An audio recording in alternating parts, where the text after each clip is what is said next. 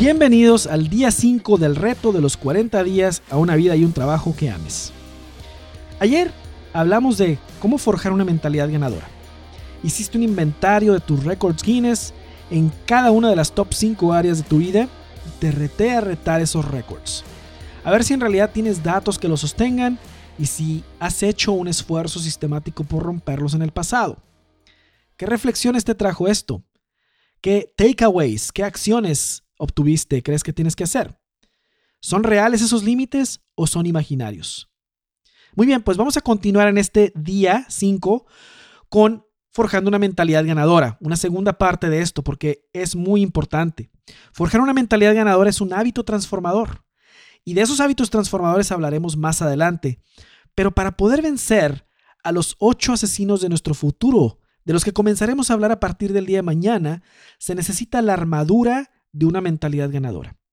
Así que continuemos en el gym de la mentalidad ganadora construyendo esos músculos del marco de pensamiento positivo y ganador. Te invito a reflexionar en esta frase. Ya sea que pienses que podrás o que pienses que no podrás, en ambos casos tendrás razón. Henry Ford. Lo que pensemos acerca de nosotros mismos y de los obstáculos que enfrentamos tiene una enorme influencia sobre lo que es posible y lo que no es posible para nosotros. Porque después de todo, somos y eventualmente nos convertimos en aquello en lo que pensamos y en las acciones que repetimos. No por arte de magia ni por ninguna ley de repetición, sino por fuerza de hábito. Tener en nuestra mente un detractor, alguien que constantemente nos hace sentir menos o nos frena, es equivalente a estar en una lancha lejos de la costa con un agujero por el cual se mete el agua. Por eso es muy importante el hablar acerca de la ciencia de la posibilidad y cómo usarla para forjar esa actitud ganadora que va a ser muy necesaria en nuestro camino a una vida y un trabajo que amemos. Benjamin Sander, director de la Filarmónica de Boston y uno de los mejores expertos de liderazgo que hay, en mi opinión, en su libro El arte de la posibilidad habla de que existen dos maneras de pensar. Una que representa una espiral que va hacia arriba y otra que representa una espiral que va hacia abajo.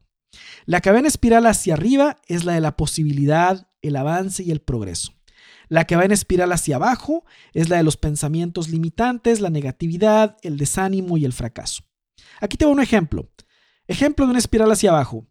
Esto está muy difícil, yo pensé que sería más fácil, no soy bueno para estas cosas, mira cómo está la situación en el mundo, no tiene remedio, Dios seguramente nos está castigando, estoy al límite de mis fuerzas, tú ya no tienes remedio, y sigue, y sigue, y sigue. ¿Ves? El espiral va hacia abajo, lo jala la fuerza de gravedad. Ahora te voy a dar un ejemplo de una espiral hacia arriba. Yo creo en mí, creo en que puedo, Creo que Dios está de mi lado y me da la fuerza. Creo que busca lo mejor para mí. Ah, siempre hemos salido adelante. Necesito una nueva estrategia y un nuevo intento, pero creo que lo puedo lograr. Si quieres, puedes. Somos más que vencedores. Todo lo puedo en Cristo que me fortalece. Ni oído vio, ni ojo vio lo que Dios tiene preparado. Dios te invita, ¿ves? Tenemos ahí frases de esa espiral hacia arriba en todos los evangelios y en toda la Biblia y en todas partes. Dios te invita a pensar en espiral hacia arriba y tener una mentalidad de posibilidad, no de imposibilidad. Mira, yo soy el primero en no estar a favor de los gurús del éxito, que sugieren evadir la realidad y simplemente colocarse las gafas de color de rosa ante la vida. No creo que a fuerza de repetir cosas o con puro positivismo alguien vaya a comenzar a volar o levantar automóviles con una mano. Pero lo que sí creo es que nuestra manera de pensar juega un papel muy importante en lo que se refiere a aumentar o disminuir las probabilidades de romper nuestros propios límites, mismos que muy seguramente no están sustentados con datos, sino con mera percepción, y nos frenan. Y algo importante que hay que entender es que nuestros pensamientos tienen el poder de darle forma a la realidad que percibimos. Y esto en consecuencia repercute en nuestro rendimiento y eventualmente en nuestro alcance. Dime, si un atleta está pensando constantemente que no va a ganar, que no sirve para nada, que es muy malo, que los obstáculos son muy difíciles, ¿crees tú que va a ganar? Todo su cuerpo se va a predisponer para hacer realidad aquello que piensa porque cree que es un mandato.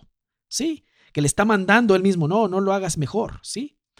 Muy bien, el día de hoy, Tu reto será identificar tu lenguaje o coloquio interno que va en espiral hacia abajo. Escríbelo en tu journal, escribe los párrafos que más dices de una espiral que va hacia abajo o cuando te descubres haciéndolo. ¿Cuáles son esas frases tuyas que siempre van hacia abajo? Puede ser un conjunto de frases o un párrafo, como te digo. Ahora, inmediatamente después en tu journal, escribe un conjunto de frases que contrarresten eso y que vayan en espiral hacia arriba. ¿Sí? Este ejercicio de contrarrestar el coloquio de espiral hacia abajo con el espiral hacia arriba, lo vamos a seguir haciendo a partir de hoy. Hoy es solo el inicio, está muy fácil, nomás escribes un párrafo negativo o de espiral hacia abajo y uno positivo. Pero este mismo ejercicio de sustituir lo vamos a seguir haciendo por 21 días más, porque queremos que se instale como un hábito.